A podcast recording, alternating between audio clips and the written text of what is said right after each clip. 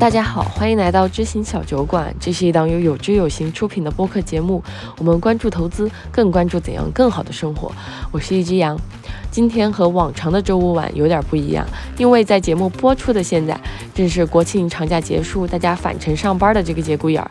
那我左思右想，我这不得剑走偏锋，搞点不一样的，所以挑了一个可能你从来没想到过小酒馆会聊的话题，但又密切相关，那就是数学。为什么要聊这个呢？因为很多时候我发现大家都很容易把投资理财和数学挂上钩。而与此同时，我们又有太多和数学相关的不太好的体验，也许是数学题没答上的这个遗憾啊，也许是现在还得掰手指头做加减法的不自信，也许是他曾经阻碍了我们选择喜欢的专业，一桩桩一件件，都让我们在面对金钱的时候缺乏信心和掌控感。于是我请来了我认识的人当中少有的数学专业出身的两位朋友，一位是 Blow Your Mind 的主播峰哥，另外一位是小九酒。馆的宝藏实习生洛然，我请他们围绕数学聊开了去，不仅为大家重新介绍数学这位老朋友，也想邀请大家跟着他们一起去体会那些我们在学习数学过程当中曾经忽略的那些很奇妙的地方。那相信接下来这一个小时的头脑体操，能陪大家以轻松愉快的方式找回假期前的状态，那在未来面对数学的时候，也能多一份潇洒。那在节目正式开始之前，请洛然和峰哥跟大家打个招呼吧。大家好，我是峰哥，我是这个简单信念联合创始人，另外我是 Blur Mind 播客的联合主播。大家好，我是洛然，之前跟大家打过一次招呼，这次也是我们在有志有行的最后一天，但是特别荣幸今天能榨干我的最后一丝能力，能够荣幸跟峰哥聊一起。我跟数学。真正认识是因为我本科的时候学了应用数学，将来研究生的时候估计也是离不开它的。哎，那我问一下，所以你头两年应该也是不需要有自己的专业的，对吧？对，国外大学。那你为什么最后选的是数学呢？你肯定可能尝试了可能不同的院系，对吧？最后选成数学了。国外大学是这样嘛？它前两年不需要你特别定下来，甚至你在最后改那一下，只要你完成所有的学科，也可以让你毕业。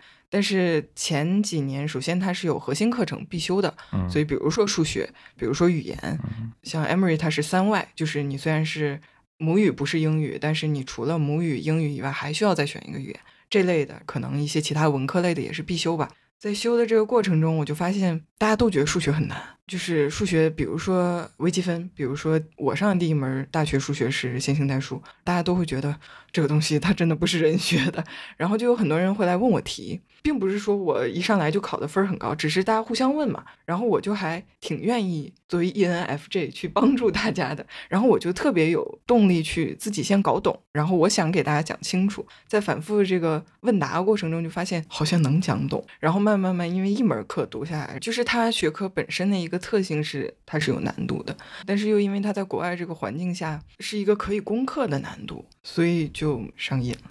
嗯，但是就是举个反例，什么是我觉得不可以攻克的难度呢？就是物理，天体物理。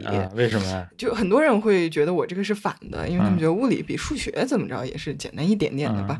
但是我反过来，因为我们数学应用数学专业嘛，然后它有前两门的物理是必修的。我在学的时候觉得这个东西我题我可以做，甚至我可以拿满分，就因为它是套路嘛。但是你让我去做那个实验课，让我去把这个东西用在生活中，让我用这些道理去观察天体的时候，我觉得这个过程太痛苦了。你刚刚说的让我想起好几好多那个。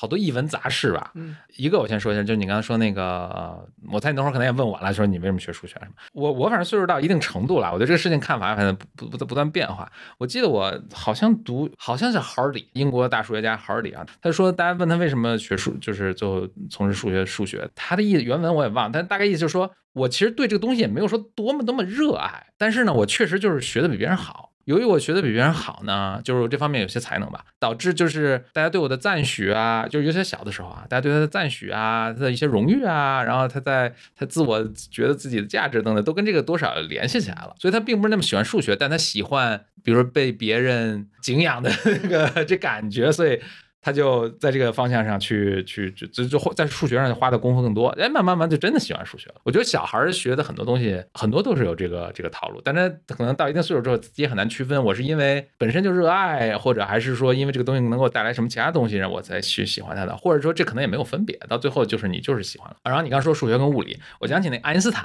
在当时他年轻的时候要定自己科研的人生，他说学数学还是学物理的时候，爱因斯坦说这好像他自传上自己说的，他当然两方面都挺牛的啦。他说但是呢，我看数学呢，他觉得自己的数学的品味不是特别好，就是他不太能感受到哪个研究方向是最有潜力的。而且这东西没法量化的啊，就是这个，就是大家老觉得数学跟物理上好像很机械，你推算对吧？其实不是，尤其到你到一些科研的前沿的这个是要非常需要品味的。就是我选这个课题，为什么不选那个课题，对吧？但爱因斯坦就觉得，哎，自己在物物理方面选课题的这个品味特别好，所以他就最后就去选选了选了物理啊，我觉得特别有意思。然后你你刚才说你是反过来的，所以你是爱因斯坦的对立面，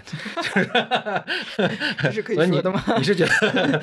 但我觉得可能不仅仅，我说你可以追问一下的话，我觉得可能不仅仅仅说因为这个东西难，然后知难而进，然后就是它这个难度是在一个你舒适区，对吧？就是能够着，但是又还是有挑战的。但你你可能学了很多其他学科，是不是只只有数学给你这个感觉吗？还是比如说什么心理学，是不是也给你这种感觉？或者编程是不是也啊？还是说数学有什么其他的东西？主要是其他的领域是不是没有人问你题？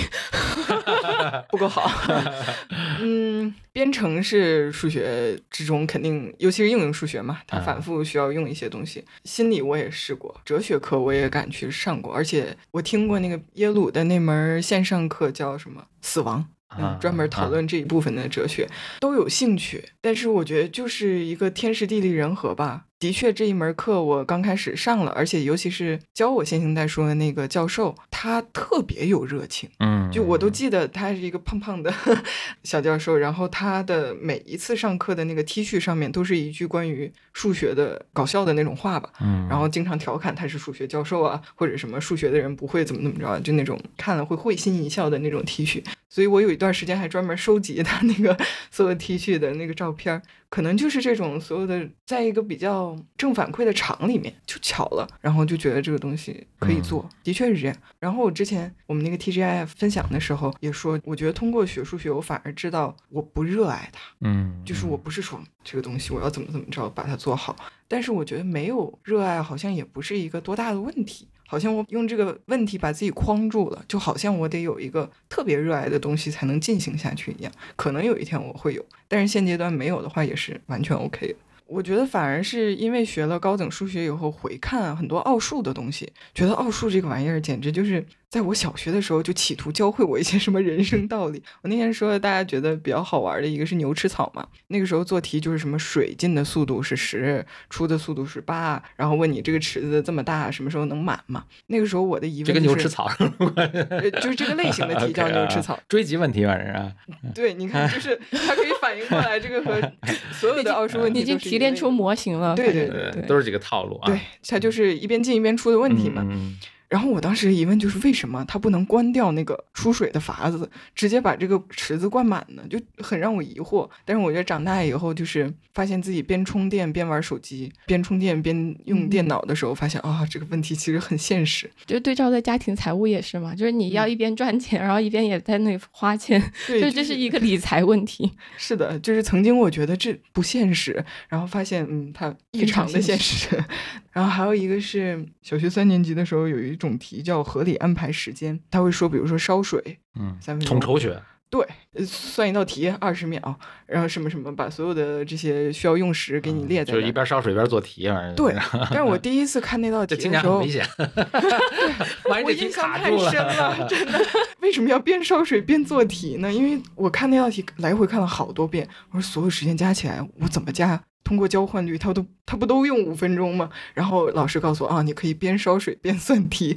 我觉得真的是 blow my mind，就是我原来可以这样去增快我的效率，但是反而因为我长大太过于。痴迷合理安排时间，反而觉得我要同时工作的时候同时开着三台电脑，然后手机也开着，什么耳机也听着，反而觉得这种事情其实是最后会下降一些效率的。但这种题让我，我现在在想，我都好久没想过这件事儿。然后你说就是带来很多儿时的记忆。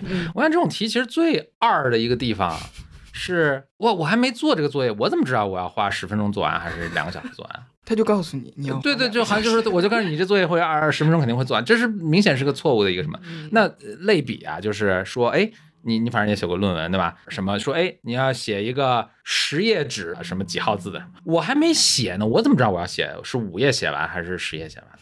就是我怎么知道我这个 idea，我这个想法是五页就能说清楚，还是十页就说清楚，或者什么五十页都说不清楚？这个就削足适履，就是明白这个就是教育非常。我现在回看，这这可能跟数学不一定关，但但我回看，这这是教育非常可呃有问题的一点。我你这作业就十分钟做完，你这个论文就写十五页，你我也不要你多写长，但你也不要写短。当然一般情况下都是觉得两页写完了，然后我要我要说些废话，然后把它撑成十页，对吧？啊，或者什么调各种编剧啊，什么字段、字号啊，给它撑成十页。对，但我觉得我们小时候，特别是我觉得学数学的时候，我根本不会去考虑这个什么合理不合理，我就只知道这个题我做不出来，然后就会觉得自信心非常的受挫。这也是我在上大学的时候看那些数学贼好的人，数数学贼好是指的他们考的分很高，还是他们任何问题反应的都很快？都有，往往是都有的。尤其是他的那个成绩是一个附赠品，就是因为他在这个领域他足够好奇，他上课的每一个问题他都是听得全神贯注，而且他会及时的去给老师一个反馈的时候，你会发现他的成绩基本差不了。然后我就在想，这些人无论任何学科吧，他是怎么学好的？我觉得就是他刻意的去让自己沉浸在一个模式里面，而且他专注于问题，而不是解决问题的这个苦恼。就是他在想这个问题，OK，合理安排时间。我怎么能把 这些事情真的都排到一起？烧水和跳舞能不能同时进行？哦，不能。那烧水能和什么一起进行？就是他沉浸在这个问题里面，而不是啊，这道题好难。但这个不是你可以选择，你能选择说，哎，我要接下来沉浸在这个问题里。嗯，你是无法选择的。这个在这个问题上你是无法控制自己的。就换句话说，就是一个人的兴趣其实是往往自己是大多数情况下无法选择的。就是有些人就对舞蹈感兴趣，有人对数学感兴趣，有人就是你是没有选择的。上帝造你就造成了这样，然后你就这样。就比如说这合理安排时间，你说哇我就对我是个天大的问题，我一定要搞清楚。我猜你可能就没有这个没有这个冲动，那就我就多花两，我就多花两小时把水烧了呗，就是无所谓嘛，对吧？就是啊啊。对，峰哥提到了这个，我想继续往下问问啊，就是小时候学奥数的时候也是，然后长大了。学过奥数吗？我是肯定学过的，我就很诧异，你这个年龄还有奥数呢？我以为就是多少什么九九零年以后就没有奥数。我觉得很大的一个差异是，可能是。像像我们年长一点点，那个时候比较流行的叙事是，就是学好数理化，走遍天下都不怕，或者是我还受到那一波的影响吧。不怕谁？这个问题是，这个为什么要害怕呢？比如说，大家其实对数学如果有恐惧的话，就是或者不就至少不喜欢，其实不喜欢就不喜欢呗。那我就比如说，我对我对学外语也没有太大的。我说一下我当时学怎么去学那个数学。我当时去去读大学的时候呢，反正也也是在美国嘛，都读大学。一是我以前一直搞奥赛，搞搞吐。了，我就实在不想搞了。而且大家，你可能也体验到，就大家对亚洲人呢，他有一个略刻板印象，就哎，你亚洲的同学，那你数学肯定很好，或者你可能学工科了什么的。是的，我说我我就是在这儿来挑战你们的刻板印象的，我就不学数学。嗯，所以我我不仅不学数学，我不学工科，我所以我头两年大一大二就是一门数学课没上，我这神神农氏永尝百草，我把其他科系全上了。然后呢，等到大二的时候，必须得选一个选个院系了。哎呀，我想了半天，我想，哎呀。想来想去，一是我学那些其他系之后，哎，我觉得都没挑战，就是我最终可能还是没逃脱这个刻板印象。就是 不过我印象很深的是，我当时刚开始学的时候，就是我我虽然是大三等于才开始上数学课，但是我以前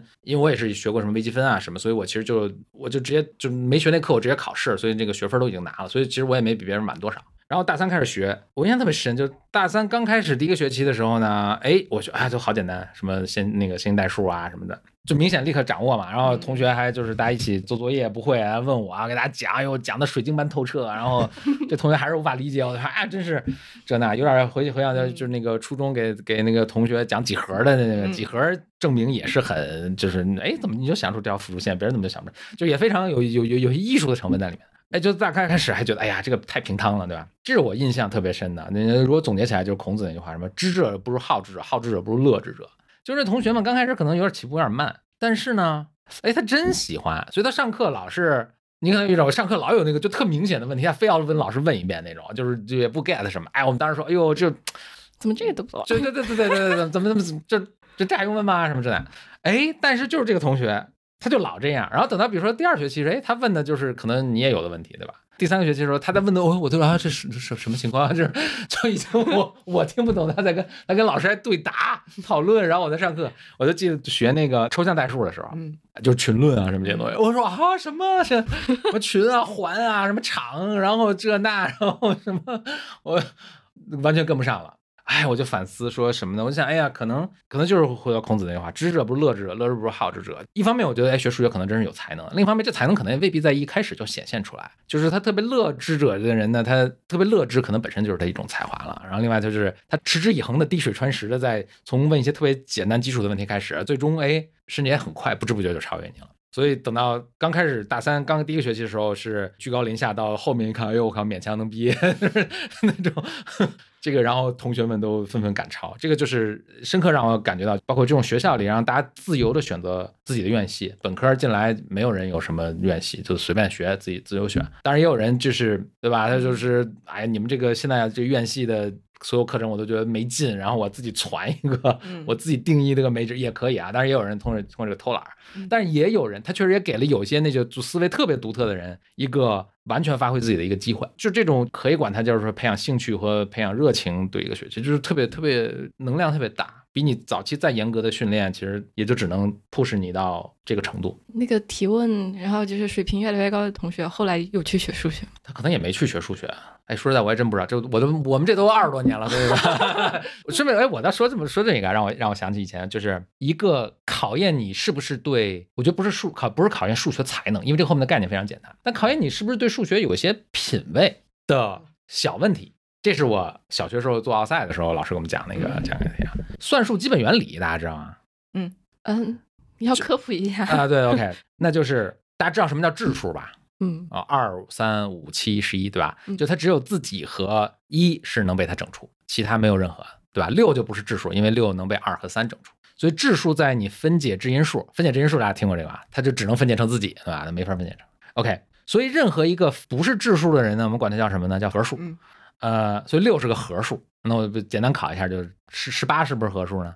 是是啊，是合数对吧？因为它能被二整除对吧？对。OK OK，算术基本定理是这么说的：说任何合数在它分解质因数之后，有且仅有一种分解方法，不考虑顺序的情况下，有且仅有一种分解方法，就是比如咱们就咱们简单做一个，比如十八，就说十八，它是等于什么？二最小能被二整除对吧？然后呢，被二除完之后剩九。九能被三整除，除完之后呢还剩三，三当然也能被三整除，所以最后十八被分解出来就是什么呢？二乘三乘三，对吧？然后你可以想象，你对任何这个合数都可以做这个操作，但是它这个算术基本定理，你看它叫基本定理啊，这这是非常基本、非常重要的一个定理，就是说它任何合数分解质因数的时候，有且仅有一种方法。有一种方法，就是好像很显然，对吧？就是它既然是定义就叫合数，它肯定至少有一种方法。那为什么仅有一种方法？它没有第二种方法？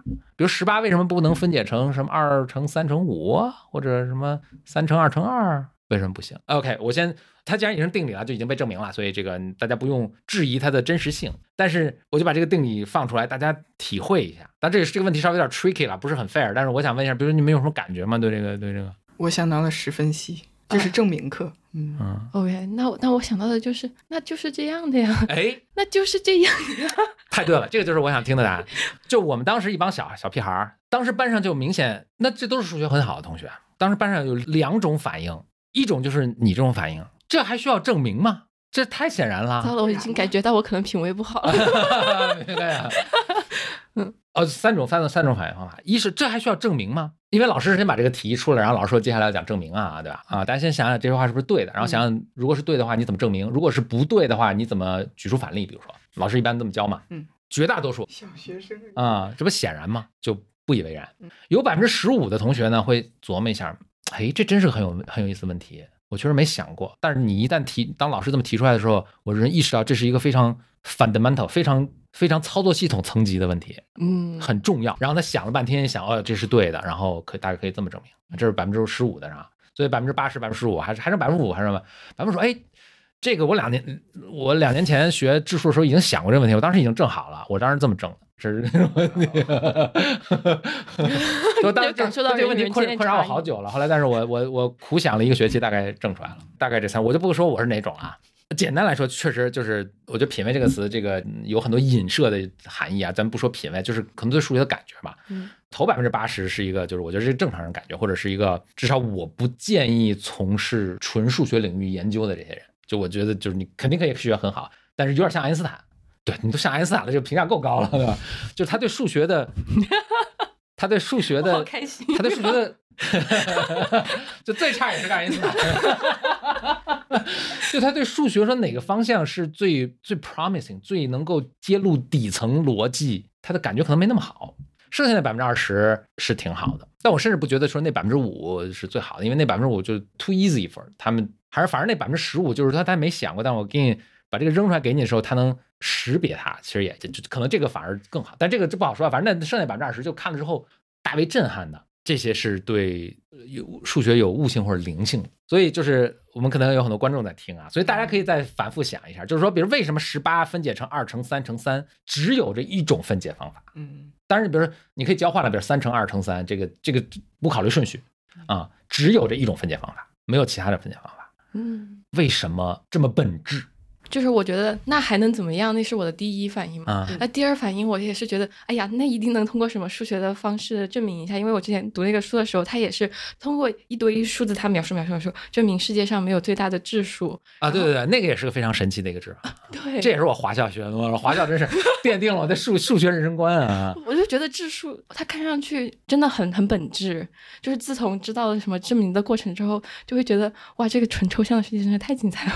确实很有意思，哎，就比如大家如果有小孩儿，他已经上了小学什么的，哦，你想测试一下品味，哦，结果测出来我的品味和那个爱因斯坦差不多，对对对，就是对最差可能就爱因斯坦啊，但是再好就没边儿了，就嗯。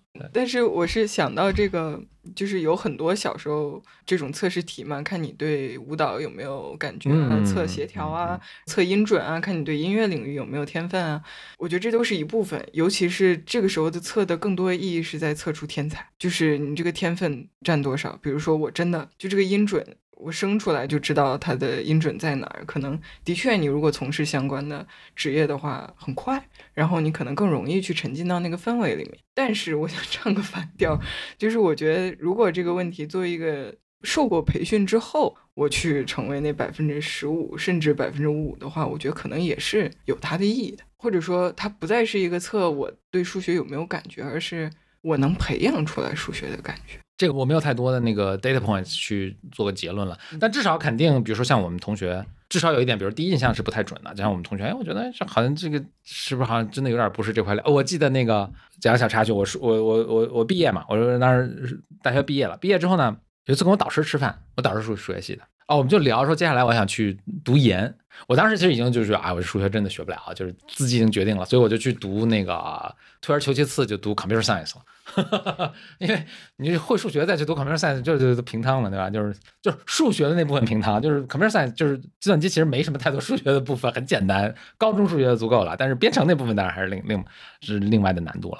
所以我就想跟我导师呢，就想聊一聊，让他给我写什么推荐信啊什么的。我还没说我学什么的，然后导师最后跟我说说，因为他当然是数学系毕业啊什么的，普林斯顿数学系毕业，反正就特牛呗。他跟我说说，哎呀，说数学这个东西啊，可能跟我刚才说那个调调差不多。他说。反正超过一定档次呢，真的是要看才能的。我想，哎呦，看来我老师也觉得我不太行。我以为老师要把我劝退哎，结果没想到他后来还说，哎，说但是说，他说我觉得你还行，所以你应该考虑去读数学的 PhD。我弄得我很犹豫，觉得哎，要不要伤老师的心？说这个，我这觉得真的学不了数学什么的。哎，为什么说这个？哦，对，所以像比如像我那同学，就是他也有刚上来一看，还好像好像没有特别这个见露锋芒的那种感觉。哎，但其实其实学一两个学期这这也很好。我觉得数学教的很重要。就比如你说，你刚说学说微积分，我觉得就高中学那些微积分，就真的是教坏了。就微积分本身是一个很简单的概念，从古希腊那时候开始，他们就开始就他没有微积分这套理论系统，但他就在做一些，比如把一个圆切成好多片儿，然后算命体积啊什么。这个后面的思想是个非常朴素的一个一个思想，没有那么复杂。但教微积分，微积分我们这底下可能稍微技术性一点，比如微积分大概有四个四个大的 principle 或者原则是吧？积分、微分、极限。大大概大概这这四个，嗯，人类在漫长的两千多年探索微积分的过程中是什么？这是四个不同的概念啊。先掌握或者先去思索的是哪个概念呢？极限。哎，你看这个就是明显受现代教育出来的很优秀的同学。极限是个特别难的概念，直到牛顿，直到莱布尼兹。都没搞明白极限呢，就他们当时对你要说看牛顿他们写的书，他们对极限是非常敬畏和不知道是怎么回事的。最早的是搞积分，因为积分是很自然，所谓积分就是把它切成我一个球面积或者球体积，我把它切成碎片儿，每个碎片基本上近似于长方形或者三角形什么的，把这个再求和，这是积分啊，就堆积的，把它可以理解为堆积求和。这个是个非常朴素的概念，人类最早是先研究的积分，所以先理解的积分，所以圆周率那个时候可以计算了。圆周率就是把圆切成好多小扇形啊，因为是是扇形就近似于三角形嘛，近似三角形你就可以求它边长，边长求边长你就可以把加起来然后算近似求圆周率。积分是最早搞明白，好像然后是微分，呃，积分、微分、微分就是求导啊，求导也是一个比较朴素的概念嘛。OK，我觉得在这里补课，求导也是朴素的概念，比如说。我开车，我加速度是多少？这个还就是这个比积分要复杂一点，但是也能理解啊。嗯，变化啊，对，变化求导变化。那我们每天都在接触变化，对吧？水从冷变热啊，速度从快变慢，是吧？所以这也是变。然后才是哎，极限，极限就是比如说，就是还是求圆周率。比如说，我把一个扇形哦切成很多小碎片，小碎片，然后求边长，求边长之后再求求出派，哎，对吧？但是你求的派呢，永远比派是差一点，对吧？因为你这个扇形跟三角形永远是有点小区别的。但是呢，求极限就是我把这碎碎片切成无数碎片之后，它结果会怎么样？这听起来是个非常抽象的概念。所以人类知道，我刚才说牛顿都没搞明白。大家老觉得牛顿，反正牛顿跟莱布尼兹嘛，两个人就是还有先后的问题。但是就说他们俩人就把微积分搞定了。其实微积分是我这是为什么讲这么长篇大论？因为这个就是我跟我导师曾经有过的一个讨论。就我觉得微积分的整个教法就教错了。但是牛顿跟莱布尼兹呢，他们俩其实是就管中窥豹，他只是大概看到了一个哦，别都不管中窥豹了，隔盲人摸象或者什么格杀借影，反正就是他他大概看到了微积分的这个方向，但是远远没有搞清楚。后面是好多数学家哦，应该直到二十世纪初还是什么时候，反正是一八几年，可能大家才把这个东西整个理论基础奠定基础，说哎极限我们要这么处理什么的。结果呢，到了现代，大家这个同学们要学微积分了，学微积分呢，他说哎那咱该怎么教微积分呢？就数学整个现在教的方法都说，我们先从定义开始。OK，就类似于你刚刚说的一种。对，然后那定义要怎么着？我要定义微积分的什么？是用极限去定义的。但这是数学家们经过一百年搞明白的，事儿啊？他非要一上来说，行，学微积分一上来先学极限。我天呐，大就是牛顿都没搞明白的事，你让你让我一个十五岁的孩子去就立刻去理解。所以大家最后学微积分就学是什么？你给我几个公式我就套啊，什么 chain rule，但这背后是怎么回事都没搞明白。人类对现在幼崽教微积分蛮拧，先从极限定义开始教，然后求定义完了之后，然后教微分，然后教积分。你看人类掌握这个这套思想的顺序是什么？先是反过来，完全反过来，先从积分开始做了很多实验，然后发现哎可以可以微分，然后微分，然后最后才求求导啊，不是最后才才才理解了极限的概念。所以吧，就是我觉得就大家可能很多听众都觉得这个对数学都很怵，我觉得就是完全就是被教坏了，而且这不是。天下都这样，没有没有任何国家教教的好的，没有任何一个教育体系教的好的，就教坏了。所以我老觉得就是，比如我如我如果到时候，哎，这听起来很很不谦虚，但微积分并不是很复杂的事情。我如果跟大家来讲的话，我觉得谁都能讲明白微积分是什么怎么回事。你就把一个圆切成碎片，然后再拼，这谁不这都懂啊？这都吃吃过西瓜吧都。就是微积分与数学。之前我有看到峰哥，你之前有想过要做一个系列嘛？叫数学与爱情。对对对。我在想，就也许这微积分与西瓜也可以是里面的其中一个。数学爱情有一个很那什么，但是哎，这个是一个非常有意思的题。嗯，我觉得尤其你可能能理解更更更深深一点，但是咱们肯定都能理解它其中很微妙的一一个一个点。就是它以前的叫呃，我我看不同版本了，但大同小异。以前有一个叫做这，反正是个应用题嘛，所以它它有有有一个叫做是面试问题，还有一个叫什么波斯王子子选妃问题。但波斯王子选妃这听起来非常大男子主义和政治不正确，所以波斯公主选驸马。对对对，所以我就说叫变成波斯公主选驸马，大概是这样。就是你你有咱或者面试吧。或者波斯公主选驸马，对吧？就就是波斯公主要选驸马，那波斯公主呢，就反正她有一套标准嘛，然后她能给每个驸马能打出能打且仅打一个分，就每个人都能打一个分，并且这是个分，咱们就说是一个自然数吧。所以这个自然数意味什么呢？它有严格的大小的区别，就我给你打的分肯定比他或者高，比他或者低，或者跟他一样什么的。他有一百个候选人，假设他每来一个王子呢，公主就可以选择当时说就是他了，或者那就不是他，不是他就让他走人了。但是呢，这个一个比较。Tricky 的一点就是不能反悔，他走了就走了，你不能再要回来，你就只能再往在剩下里面再挑。那你怎么选？公主的这听着有另一个另一个比喻是狗熊掰棒子，感觉公主的目的是什么呢？我肯定要选出这个里面我最中意的一个。但公主面临的一个问题就是，我看过这个，我觉得目前这个人挺中意的，比如一百分我给打了八十，但我不知道底下剩下的人有没有比八十更高的。所以公主就这个选择难题，就是我让她走人，那永生不能再见了。然后我预期下面会有更好的，还是我说，哎呀，这八十分我预期已经非常好了，我就他了。比如你是公主，你怎么选？最佳选择策略？这题我读过，所以我不能答，你得问他。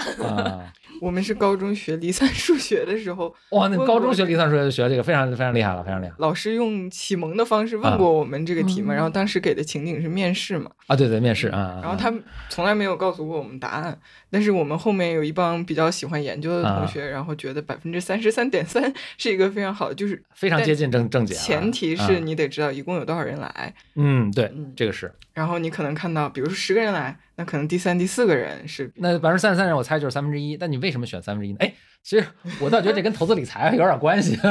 你比如为什么选三分之一呢？算出来的，就是你在这个位置觉得分数高的人，你就把它扣下，不用看后边了。那你也你也后来也知道正解了吧？对吧？你反正大学肯定学过离散数学什么。正解呢是就一除以 e，e 就是自然对数二点七，前百分之。但是我先只说一个说一个大概的，就公主的由于数学水平特别好。她就想出这么一个方针，一个策略，就是说我先看前面一定数量的人，然后咱们等会儿再说数量多少。我先看前面一个样本，可以理解我就看那样本是什么呢？我大概知道这个王子们的水平分布大概是怎么样的。比如我看了山看了一个，哎，我觉得人挺渣的。后来发现，哎，其实都差不多这水平。不嫁了。对对对对对对，不嫁。对对。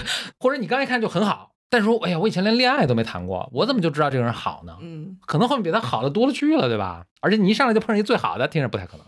所以公子说，那我先采样啊，我先见一波，见着，但是我不能，我不能，比如说把一半都作为采样了。采样什么意味什么？就是他们来一个就过一个，来一个就过一个，我就都打个分。但是我这帮人我都绝对不选啊。所以话上说，所以这个你可能要考虑一下，就比如说你不管你谈恋爱什么，你可能在后面机会大一点，就在前面都变成样本了。但总之吧。我先采样，然后采样到一定程度之后，接下来我就要认真开学，因为我大概知道这个分布是怎么样。对？我在采样过程中呢，咱们就假设前一百个啊，就比如前三十三个我都采样了，就全 pass，全 pass。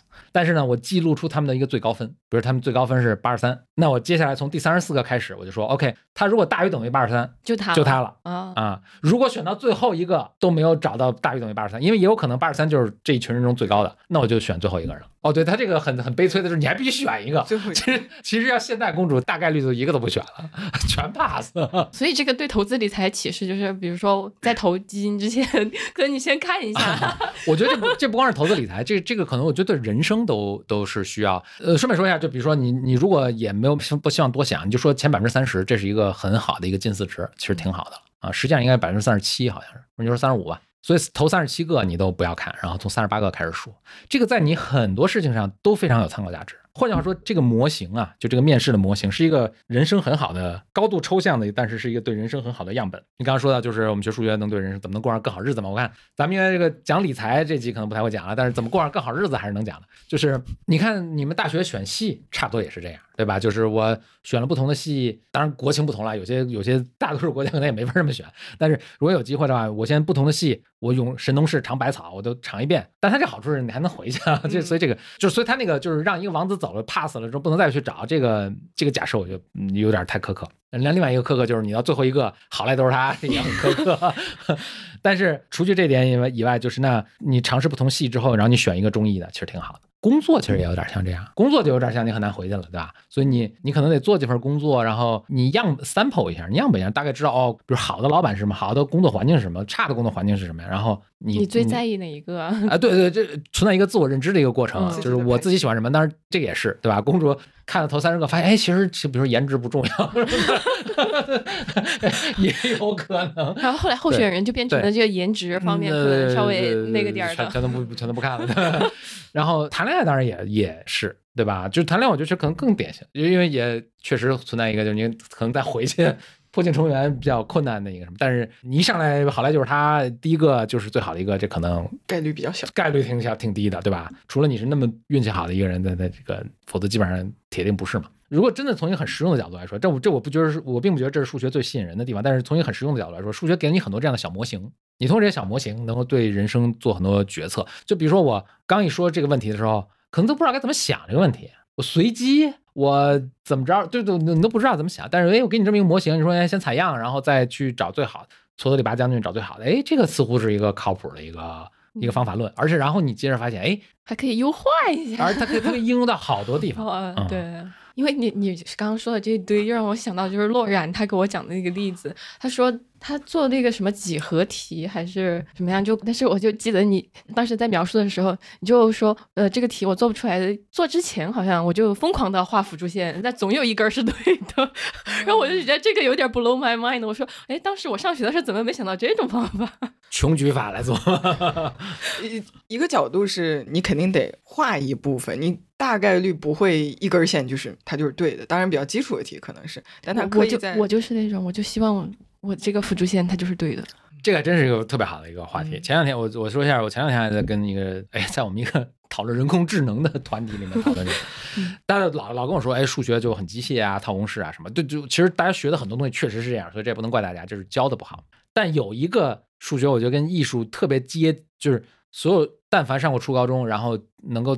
管中窥豹，看到数学跟艺术有点交集的地方，我觉得就是几何上面，特别是几何证明，特别是几何，比如填辅助线，因为填辅助线，你仔细体会一下，就这个艺术，它没有什么特别的，你没法说什么符合，你比如说你很难去编个程，编个程序让它画辅助线啊，是没法实现的吗？就肯定是可以实现的，就哪怕因为现在计算机那么快嘛，就哪怕用你的穷举法，也肯定也可以实现。但人类明显不是一个穷，除了你这个人类。我比如说我在看，我现在如果能回想起当时做的，就是你你在那看的时候，比如说有一两根明明显比较适用的辅助线，它会蹦出来，跃然纸上。你至少会先去试，就是你哪怕穷举法，你也是会先试那个看起来有希望。对对对对对。然后你要真问我呢，你说为什么会这个？你会想到这根辅助线？我会说，哎，比如说这个题反正跟那个题有点像，老师课上讲那题有点像。然后另外呢，比如说这是我们，比如说它是求一个角度之和，明显这如果多一条平行线，会跟平行线是能够把这个角跟移到那个角，跟那移到那个角，对吧？很多什么内角相合等什么的，所以我老觉得平行线是在这儿可能能派上用场的。然后反正我就看，哎，那个点跟那条线，比如这这条线是在这儿，然后反正就我能给你说出很多道理。但其实我在一看看到这道题，然后这条辅助线跃然纸上的时候。我至少不是有意识层面的去经过这么一套思维，这个线就在那儿。我觉得从某种角度啊，它是一种涌现。就是你看这个原图的时候，就脑子里面已经出现这个线，它是因为我们以前做过这道题，做过大量的题，老师讲过有这个定理，然后我看过书上之前那个例题是那么做的，就是所有这些东西它已经在潜意识里面了，所以它到我们做题的那一瞬间就变成了涌现，啪就做。对对对对对对，说说说的很对，说的很对。然后我想表达的是，这其实跟艺术跟文学什么是很像的，就是它就应该存在，它就是你哎，你看那个。有人形容巴赫说，说巴赫音乐最牛，为什么呢？他他是 surprising but inevitable，他很意外，但是又必然。哦，大家体会一下，巴赫的音乐是很意外但又必然。我觉得好像很多辅助线也是这样。哎，尤其对一个就是我对这个体感没那么没没有经过严格锻炼的，我会看很意外，但你一旦画出来，非常必然。嗯，就跟我刚刚那个反应一样，那还能怎么样？对对，就是比如算术基本定理。哎，我从来没想过这问题，意外。但是他一旦说出来之后，必然。上帝如果设计宇宙，必然是这么设计的。There's no other way。所以艺术啊，什么，就我觉得最后一是就是，比如艺术家或者小说家去写东西，或者巴赫去写写音乐，我觉得都跟刚才咱们填辅助线是一个非常低级的人类智慧了。但是它的 process 是一样的。巴赫也是，就是他在写的时候，他这个当然我也没跟巴赫聊过这事儿，所以不不是特别确定。但是他音音符就涌现啊，都都，比如说像下围棋，他是这样。啊，这个我也我也下围棋，就是你一看这个，我没有经过那个呃芒特卡罗什么是数数形算法，但是我就说，哎，大概有这几个应该是优先考虑的这个位置等等，就是人类思维，你你不管你是做艺术，还是你是下围棋，还是你是算数学什么东西，早年都是些机械东西，但我猜，比如你当时画那个菱菱形题，反正那哎就就几个面然后这个一个面比一个面淡一点，对吧？相对感觉机械，但是你等到。越过了这些基本功的东西之后，都是灵感，都是用浮现，都是。然后它在浮现后面的基础是基于你整个的人生经历。几何，大家如果回忆一下，就是初中的几何，平面几何的证明，其实特别，至少在数学这方面特别分水岭。比如以前大家做什么还我觉得还行，但几何这一下就它需要证明啊，它需要什么？它然后需要有这种不可言语的这种灵感，我觉得是是。把对数学感觉不一样的人是会有一个筛选的，所以当时比如说我我会有这样经历，就是我想跟大家去，比如说哎讲说哎你这个类这种类型的题就填这样的辅助线就行，比如说，然后我就觉得讲得很清楚了，但其实你非常没讲清楚。就比如说什么叫这种类型的题，它能你能够把这个就某某一种题类总结成类型，就像刚才说什么追及问题、什么统筹问题、什么这那戈隆原则什么的，你能把它说哎这个题是个戈隆原则问题，这其实就是你能把它。高度抽炼成这么一个类型，这是基于一个特别特别特别特别要追溯到很多你以前的知识，它才能大家才能明白你在说什么的，而不只说啊这是一个各隆问题，以后大家各隆问题就套各隆原则做就完了，这个是非常不无法执行的一件事情。我能判断出来它属于那个类，说明我已经能会做这，对你已经会做了啊，就是它悖论了，开始嗯。那这个教是不是全世界这种教数学的方法的一个点，就还是回，就是数学可能是真的没那个最精髓的东西，可能真的就是没办法传授。就是你你你说的嘛，要理解这些东西，其实它背后有很多很多的东西。那如果是我们放在传统教育框架，你上课就只有四十分钟，可能就是真的没有办法。呃，当然这话说就绝对，但是确实没有看到有任何国家，就是任何教育系统有一个更好的一个一个尝试了。但是我觉得现在有一个机会的是，你像网上这种，就有人愿意去把后面的东西翻出来，然后跟你说。比如像我现在跟乌阳光讲这个的，就我肯定也未必讲最好，但你比如你可以听，你比如我当时学数学，我觉得他们当时那个一个很好的设置是，就是反正教授会，比如就教微积分，然后他有一个他选的教材。但你如果看他这看的很费劲的话，就好多微积分幺零幺的，就是微积分入门的教材，每个人的讲的方法是有点不一样的。就我还专门找到了一本，他讲微积分就是按照人类的发现微积分的顺序讲的，叫做 Calculus Reorder。嗯，你听这名字就是就是重组这个微积分。我我后来的特别深刻的体验就是，我上任何系，他的课我看不懂，我就找三四本教科书，你把他们，你从中汲取的内容，你把它拼在一起，你是能够拼出一个自己的，就你你是能看到全貌的。这确实也挺什么，就你被造出来，然后你非常独特。老师上课呢，你们班上比如说二十个人。老师呢？那二十个人每个人都不一样，你大家可以想象，在一个二维空间里，你们在不同的点上，对吧？你们在二维象限里的不同的点，老师呢就只能找一找到就是你们平均的这个重心的这个点，老师在这个点用这个方式去讲，其实对你们每一个人都不是最合适的，嗯啊，但他就是他为了照顾所有同学，他只能在一个平均值上给你讲一个。我说平均值还不是说谁理解快谁理解慢。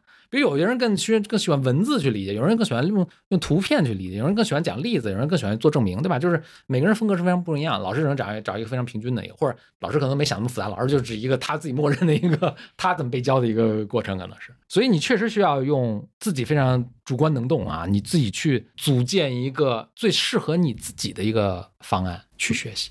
怎么？我感觉又像理财了。哎，就是很像，真的适合自己的。对，嗯，就是终其一生，就是在在找自己是谁。我觉得真的聊很多话题，聊到最后都会回到。对对对，殊途同归嘛，那都都是啊。嗯，特别我们又不会在这什么证明一个题什么的，对吧？那我们就都是高度抽象出就是一些学习上的东西啊，什么对待人生上的东西啊。我觉得听峰哥说他学数学的。这个过程，我还能除了涌现以外，还能想到就是刻意练习。我在学一门学科的时候，我可能就听老师没听懂，回去做作业没做会，然后我就嗯，这是什么玩意儿，我就把它扔了。我勉强应付它，那个分数差不离在那儿平均线以下，嗯，掉在那儿也是可以的。可能我就让他得过且过了。但是如果有一天我真的需要把它做好的时候，然后这个老师讲的我觉得好一般，然后我可能就会主动去网上去找很多视频。然后换着教科书去看，我刻意去练习它了，它大概率在时间积累下就会有成果。哎，那峰哥，像你会怎么教？当然现在可能还不到教数学的时候，嗯，那你之后会比较刻意的去让他通过你比较认可的方式学习吗？你的小朋友？我这还没想好这个问题哦，是吧？可能要需要未来十年 先想这个，想这个，我这确实不知道啊，咱也都是头一回干这个事儿。因为真确确实也是，就是我最后说的这些方法，其实确实特别适合我。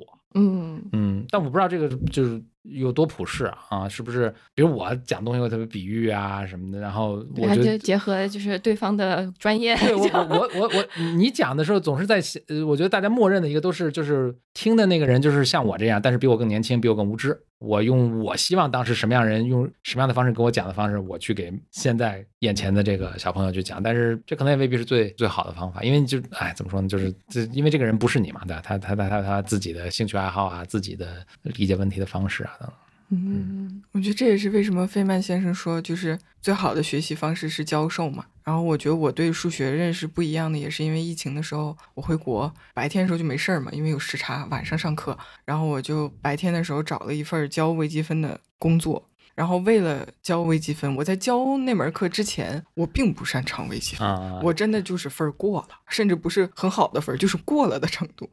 然后因为要去教，我就开始在网上 搜别人教的视频，然后重新看。好多教科书，觉得有的教科书写真好呀，真的是在那那一次复习的时候才意识到，哦，微积分是这样的。然后我在教的过程中又慢慢调整，因为学生不一定一次就能理解你想让他们理解那个点，然后你就得变着法儿的去解释他的那个问题，然后你又得想怎么去设计这个作业等等等等。这一整个学期下来的过程，我觉得才是让我进入到微积分，甚至都没有学得很好。我觉得现在也没有学得很好，但是才是进入到那个状态去理解啊，它作为一个学科，它是怎么样的一个构成。你刚刚不是说你其实也一直没有擅长微积分嘛？当然，我刚刚通过你们的二位的讲解，大概知道了微积分是什么东西。但你们学的时候不会去质疑说，我为什么要学微积分吗？因为像我小的时候，我就经常会想说，那我为什么要学这种鸡兔同笼的问题？但是那个后后来可能会在长大了之后映射到生活里面。但是我当时学的时候，我就是会，我学数学学这个干什么？就是我根本感受不到当中的乐趣。我我当时看微积分是，我觉得这是一个很明有很明显的应用场景嘛。OK，甚至就是，当然这还是稍微有点抽象。但比如说看，哎。你现在几乎可以就任何任何曲线或者任何这个体积，就是简单说就是有一个公式的话，你都可以算它的表面积啊、体积啊什么。我当时感觉这是一超能力。比如你有没有想过，哎，为什么你你怎么算圆形的体积啊？就是我可能就第一反应就查一下公式怎么。对，比如说公式 公式怎么来的，对吧？那比如说如果圆形能算，那。椭圆形能算吗？或者什么样的形？哪些体积我们能算？哪些体积我们不能算？对吧？有没有？就总之吧，就是像我刚才也说的是，微积分一开始就是大家为了算体积啊，为了丈量田地啊什么，他就去做这个东西。所以它这它是有一个其实非常鲜明的一个应用场景的。一开始你就觉得，嗯，OK，这个就让我更明白这个世界就精确度了。对，而且当然我其实我最早学微积分是从从极限开始嘛。这个确实是，我觉得我可能稍微奇怪点。我当时学即兴，我觉得特别神奇，我学的眉开眼笑。我说的 怎么怎么怎么，好像是那谁吧，朱熹说还是谁说，就是那个呃什么宋文理学家，他说有些人读了孔子呢，读《论语》呢，读之前什么样人，读完之后还是什么样人。说有些人读《论语》呢，就读的眉开眼笑，这个喜不不能按捺自己的喜悦。我当时学极限的时候，就是不能按捺自己的喜悦。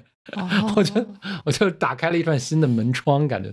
如果让我来脑补一下，我觉得那个时候就根本不会想说，我为什么要学数学？这个就你完全是被那个喜悦就是所占据心灵，占据心智。对，我不是这种人。我觉得我从小学很多东西都是，我为什么要学它呢？因为在我的概念里面，学它就是为了那个考试。哦，那个考试结果我又不好，然后我又不想接受这样的否定，所以我就进入一个负性循环。我也不想学，我也不想考，就变成那个样子。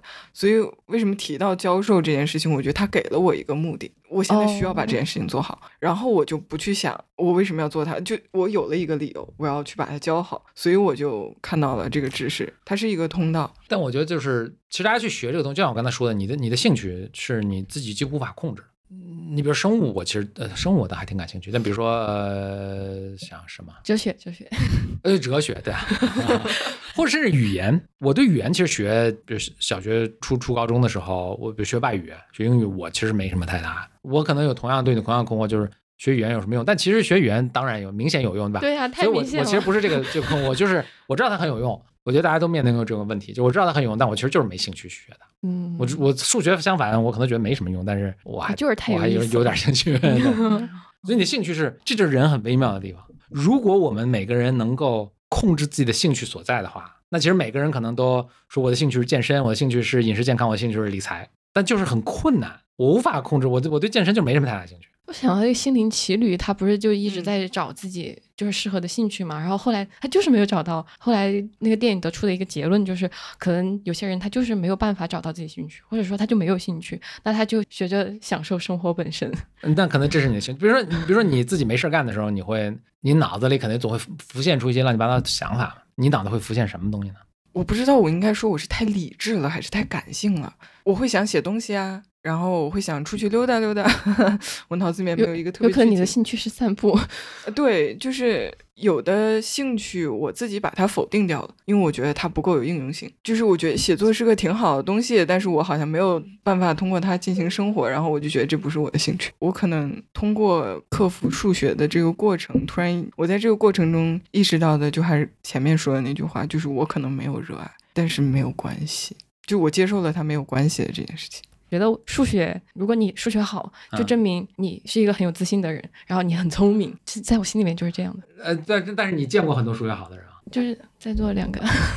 你要去数学系看看，我觉得你会得到非常不一样的呀。数学系真的，首先我不是并不是数学学得好的啊，我们我在我们系里也就没。是至少是享受数学的。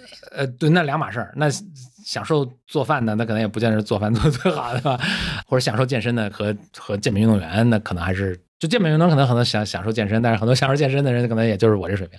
呃，首先说你刚才说的刻板印象，那完全不是啊。我觉得很多数学数学非常 nerd，非常内向，然后其实不太善于跟人打交道啊，什么有点很多人都觉得有点轻度的阿斯伯格啊什么的，就这种啊。这是一个比较典型的数学的这个，呃，至至至少在我不知道是啊在我们我们大学语境里，就很多很多人对数学学数学的人是有这个刻板印象，而且。我反正建立一些，我觉得也没有特别不对，反正也也确实挺多人真的是这样啊。嗯，但但我我说的那个自信更多是，比如说一个人他算数好，然后从小大家就说，哎，你这个数学还挺好的。他比如说在遇到投资的时候，他就不会怵，然后就说，哎，那就数字嘛，那我就天生觉得我有可能。那咱们就回到回到投资这个问题啊。对啊。首先啊，比如说一个数学好，我其实观察就是，比如说我小时候的数学好，大家还会觉得你还挺好，但是后来越到后来就是数学好，大家还被认为是捉弄的对象。那即使不说这个，你比如我，我那我学了数学后来去读了 MBA，我在 MBA 中就我学数学确实学的没有多好，但我在 MBA 中确实数学可以说是非常好的，就比我再比我数学弱比我再好的话，就真的不太适合读 MBA 了，他会觉得这些课都非常弱智。但是你让我去做投资，我其实非常我是非常怵的，我是相信比如说那个 efficient market theory 什么这种，因为有效市场理论，你有这这些假设之后，我就能求平衡值，我就能求。我就数学可以推导，然而当你说每个人有自己的喜好偏，我就你就没法模型了，没法建模了。所以，所以你看那个华尔街上那些 quants，那些那些做量化分析的那些，全是理工科背景。当然，他他做量化分析肯定是理工科背景。那就是说，他们就是或者经济学家那些，比如至少相当长一段时间内，那些经很多经济学家都有数学的背景。哎，比如说像我们在座这位，那他们就会做这些非常现在看起来非常。脱离现实的假设，为什么在经济学上证明定理？那这个跟现实有没有任何的对照啊？他也不 care，反正他就自圆其说。假我做这些假设之后，我就证明，哎，纳什平衡啊可以存在，对吧？什么情况下可以存在纳什平衡？我天，这我说这么多说什么呢？就是我觉得数学好的人其实特别不适合做投资，挺不适合做投资的。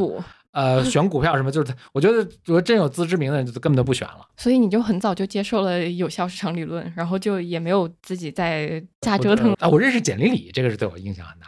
简历觉得有效市场理论就非常非常搞笑，哪有人会这样？然后哪有市场这样？而且呢，就是我看见就是日常生活中的你看的这些案例，就是你你反正你一旦接触生活，就都不不要说什么在哪个国家，你看接触生活就发现哇，其实市场非常无效，市场有效是一个非常极度苛刻的情况下才能有效。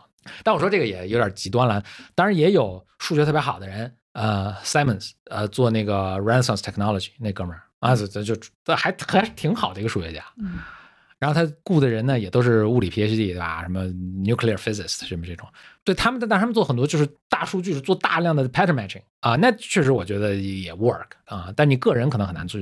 反正你肯定做不过他。你搁上选股票呢，我就觉得哇天，这真挺随机的，没法弄。但就是之前嘛，我不是加入了咱们 Blow Your Mind 社群，有一个年报共读群吗？啊啊其实那个时候我就对你的投资有点好奇，你到底是在是会选股票吗？我不会选股票啊。但是你会觉当时建那个是为了啥来着？我觉得这是一个基本知识，这是一个基本知识，就是说大家都说，或者我觉得这样，就是嗯。比如说，哪怕我最终的目的是跟大家说，哎，比如说这个有效市场理论是什么东西啊，什么的，对吧？然后大家可能也别费心去选股票。就顺便说一下，我这不提供任何投资建议啊。当然当然，我就是学数学的，我就学数学。但是呢，就比如说很多人，比如说你会你会发现，大家对去展开这个讨论的一个阻碍是说，哦，我真的完全不懂。我从来没学过，或者我年报是什么我都不知道。你读一下，你发现哦，年报也都是人话写的，对吧？可能有些部分你不懂，那我们就讲讲是什么，然后你就会知道啊，其实就这么个东西，一点都不神奇，也不可怕。然后也跟数学也没太大关系，一点关系没有，甚至跟金融都没有什么太大关系。当然有些金融概念还是有些关系，但是你比如说你，嗯，像他们算 derivatives 那，真的就完全不就就是什么衍生产品，就是就你完全不需要这些东西。你大概就是有 common sense，说公司花的钱比他挣的钱，就挣的钱比他花的钱多，他就盈利。这这个都能大概都能明白。你这么弄下一轮，大家说哦，这个啊没什么了不起的。把这个心理的这个障碍的门槛去掉之后，那我们可以展开很多其他的讨论。哦，原来这个年报共读群设立的初衷是这样。我就刚才说到这个对年报祛魅嘛，回到你最一开始说，觉得对学数学或者说更广对学理工科的人有一种滤镜。我觉得可能某种程度上，我个人的滤镜源自于小时候看什么《生活大爆炸》啊，或者说很多影视。我天，《生活大爆炸》是你小时候看的？对，我我也是觉得，我感觉很难过，看的一下 心疼。我小时候看的是《花仙子》咱们这隔了可能不止一代了，隔隔了三代。嗯，Anyway，大家都不知道花仙子是什么东西。知道了，我嘟嘟嘟嘟噜嘟嘟嘟嘟，小裴小姐什么的。就是那个时候看的时候，就觉得啊，这些人他们好聪明哦。对，很聪明。然后说到他们喜欢的话题的时候，就特别一股脑的往下说。然后他也不是特别在乎别人对他评价什么的。然后你深入了解，尤其是有一些影视化的部分吧，就觉得这些人有他特别可爱的地方。然后到数学系，我都记得我们那个教学楼那一层，就是你在那儿会有一种祛魅的感觉，就是 大家都是人，然后大家基本聊的也都是中午吃什么，除了可能额外有一些话题会问问你的 paper 写的如何了，然后会聊一两句这个专业的东西，但是大面上大家也都是嗯有自己热爱的人。然后我反而觉得，从我的角度去看，我作为一个没有热爱的人，只是平等的去羡慕暂时没有暂时没有热爱的人，只是平等的去羡慕每一个有自己热爱的人。每次听你说的就是你什么没有热爱的时候，我心里面都会悲伤一下，就是所以我很难接受这件事情，但是我接受了。那那就是未来有一天会有吧？嗯，觉得可能就还是你现在暂时没有发现。我觉得这这期节目最大的价值就是让大家看到数学其实也没有那么可怕嘛。就是如果跟他们说一句话，可以说点什么呢？呃，我其实觉得数学挺可怕的。我后来学到大四的时候，那也挺吓人的。好的，我也好。第一，睡不着觉，掉头发，第一皮肤都不好了。承认数学是有点可怕的。呃，这个可能是给害怕数学的人 说的第一句话。我觉得数学不好，就是我觉得主要也无所谓。我或者这么问，比如你跳高跳的不高，你会很难过吗？应该也不会很难过，对吧？这是一个非常。特殊的技能，有些人天生老天赏饭吃，就比较适合做这个，那就让他去，他们去做就完了，没关系。所以有些人跳高，有些人画画，有些人做数学啊，你也有你自己老天爷赏饭的那块就完了。然后我觉得还有一点想跟大家说的就是，当你联想到就是和数学有关的一些领域，什么我不知道天体什么物理需不需要数学，但但就是这种听起来就很吓人，以及像是投资这种，好像就会涉及到很多运算的这种东西。我觉得第一个就是承认它可怕，这个大家都可能觉得可怕。第二个就是也没那么可怕，就是如果你对它稍微有一点点耐心，也不妨去看一看，就是它也许里面也有一些 blow your mind，像我们前面讲到的那些东西，可能对于你来说也是在这个生活当中能够找到趣味的。